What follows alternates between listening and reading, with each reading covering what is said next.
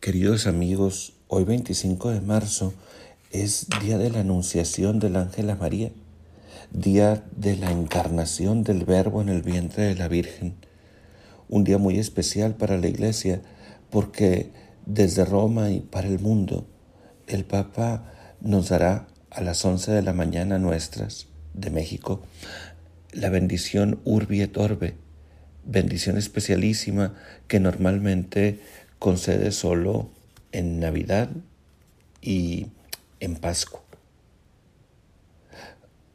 Hoy pues te invito a meditar este Evangelio. Está en San Lucas capítulo primero, versos del 26 al 38, para darnos cuenta cómo Dios ha venido comprometiéndose a salvarnos desde adentro de nuestra propia historia, no desde afuera con un poder indiferente, sino tomando y viviendo bajo nuestra propia naturaleza. Dicen que lo más sorprendente de la historia no es que el hombre haya llegado tan alto como para poner sus huellas en la luna, lo más sorprendente de la historia es que Dios haya dejado sus huellas sobre nuestra tierra. Así entonces, María y José tienen ya un compromiso nupcial, dos jóvenes de Nazaret con sus planes de vida. Y de repente, dice el Evangelio, el ángel Gabriel fue enviado por Dios a la ciudad de Galilea llamada Nazaret, a una virgen de nombre María.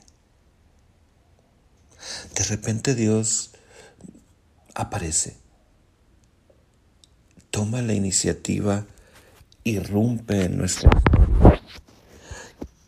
Quizá lo teníamos en cuenta como posible pero quizá también nunca nos hubiéramos imaginado que a Dios le importara tanto esto que estábamos viviendo como para intervenir. Pero una cosa sí puedo asegurarte. Él ha tomado la iniciativa de venir a buscarte precisamente a ti y encontrarse contigo. Él ha tomado la iniciativa. Bueno, cuando Gabriel encuentra a María, le dice, saludándola, alégrate, llena de gracia, el Señor está contigo. Es decir, Dios tiene algo para regalarte, tiene una gracia, un don, un presente para ti. Date cuenta y alégrate. Si en tu mente había eh, lamento o rabia, tristeza o desesperación, culpas o miedos, date cuenta que Dios ha venido a buscarte y permítele entrar en comunicación contigo, decirte que tiene una gracia, un don, un regalo para ti. Date cuenta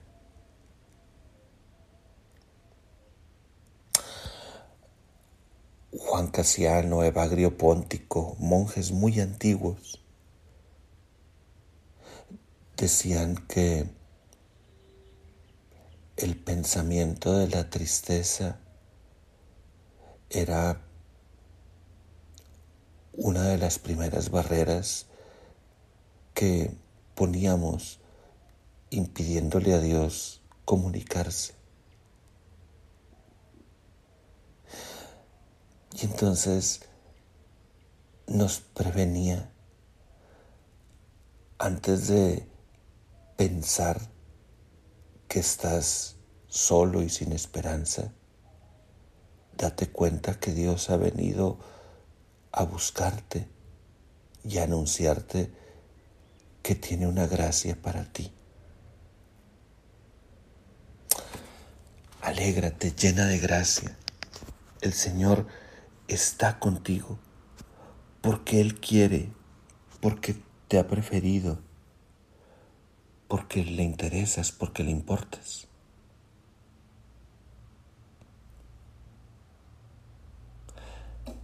Y entonces María se turba en su corazón.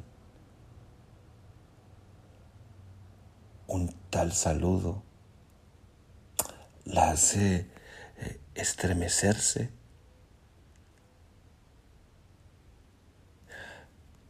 Dios aquí conmigo anunciándome algo para mí,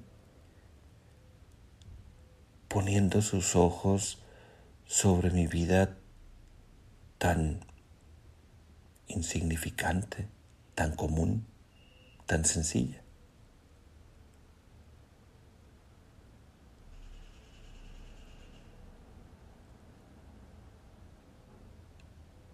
Que el Señor nos arrope con su voz y con su luz.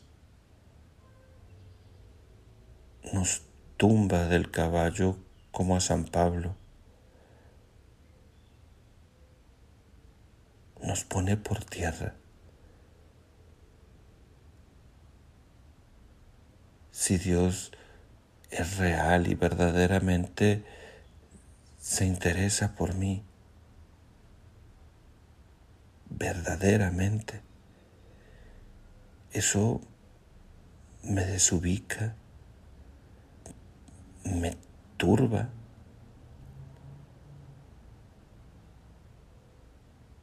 Así María, llena de asombro.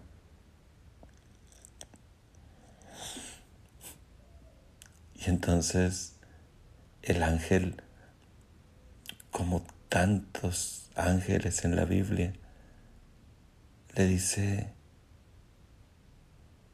no temas.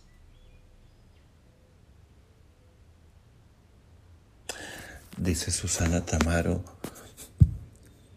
que encontrar un ángel es terrible. Si no fuera así, no comenzarían los ángeles su discurso siempre diciendo no temas.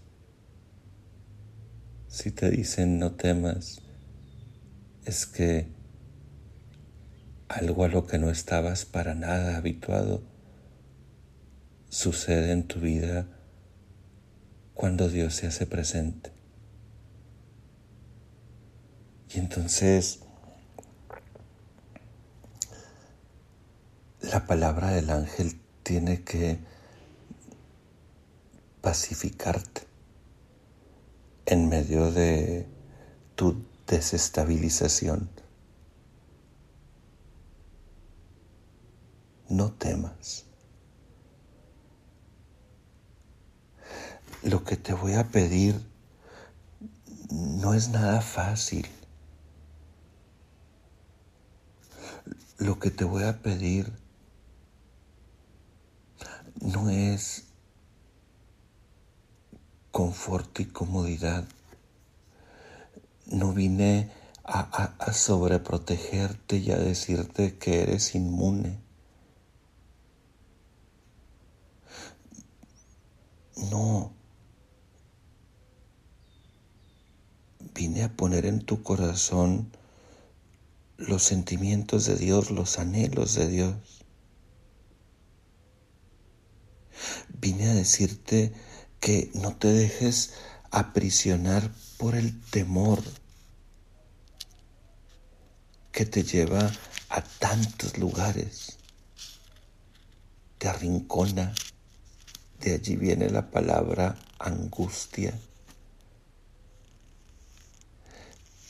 Te hace correr sin pensar. De allí viene la palabra fobia. No, no temas. Pero esta fortaleza y consuelo que vienen de Dios no es porque nos vaya a envolver entre algodones y podamos eh, contemplar cómo los demás sufren mientras a nosotros nos envuelve eh, una esfera de felicidad egoísta. Este no temas es porque nuestras vidas no se mueven presas de eh, el pavor. No serán vidas fáciles. No va a excluir el Via Crucis y la cruz. Pero ante esta misión que Dios nos encargue, cuando ponga en nosotros sus sentimientos, sus inquietudes, cuando nos enamore su plan de salvación y querramos abrazarlo, entonces sentiremos que tenemos mucho por hacer y mucho por anunciar y que se nos va a gastar la vida en eso.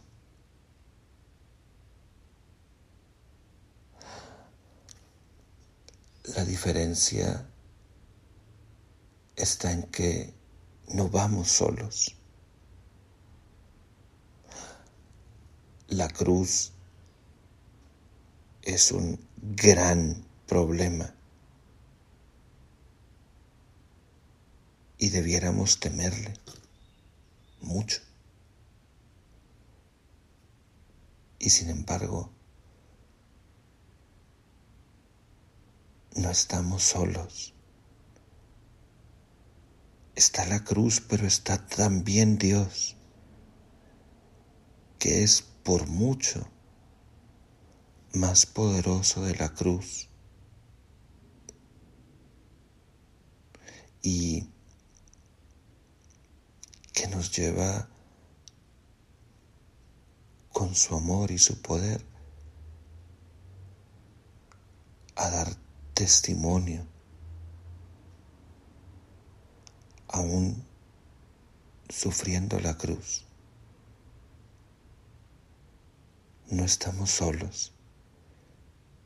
Hemos sido transformados por dentro para enfrentar lo que Dios está por pedirnos. No somos balines que van y vienen a merced de las circunstancias.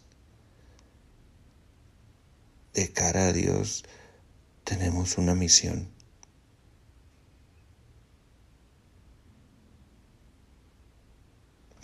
Y entonces María escucha. María, tú vas a concebir, vas a dar a luz a un hijo. Y aunque ella se sabe poquita cosa, le dice, yo no tengo cómo colaborarte para eso, yo soy virgen, yo no soy capaz de engendrar. ¿Cómo hago?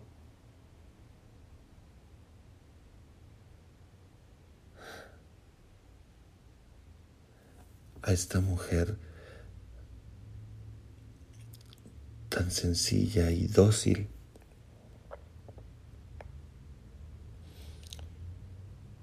el ángel le revela la acción del Espíritu Santo y le asegura, no hay nada imposible para Dios.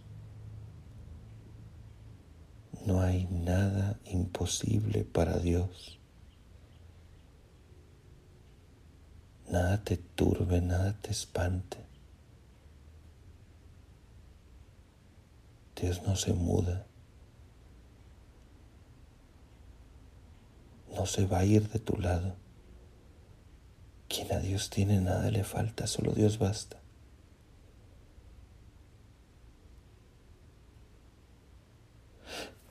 Pero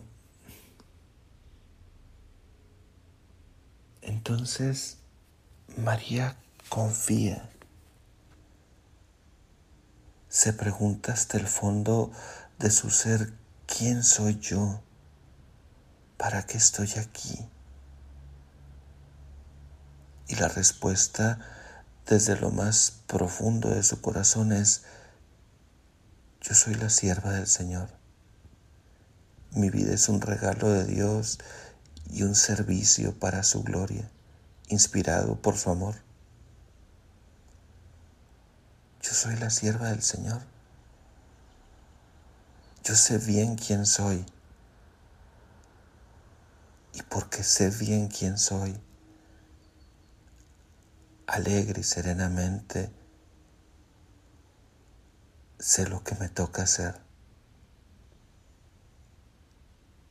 Cumplas en mí tu palabra.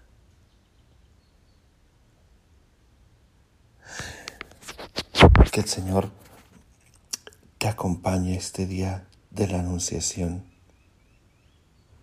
y tú y yo podamos dar vida en su nombre.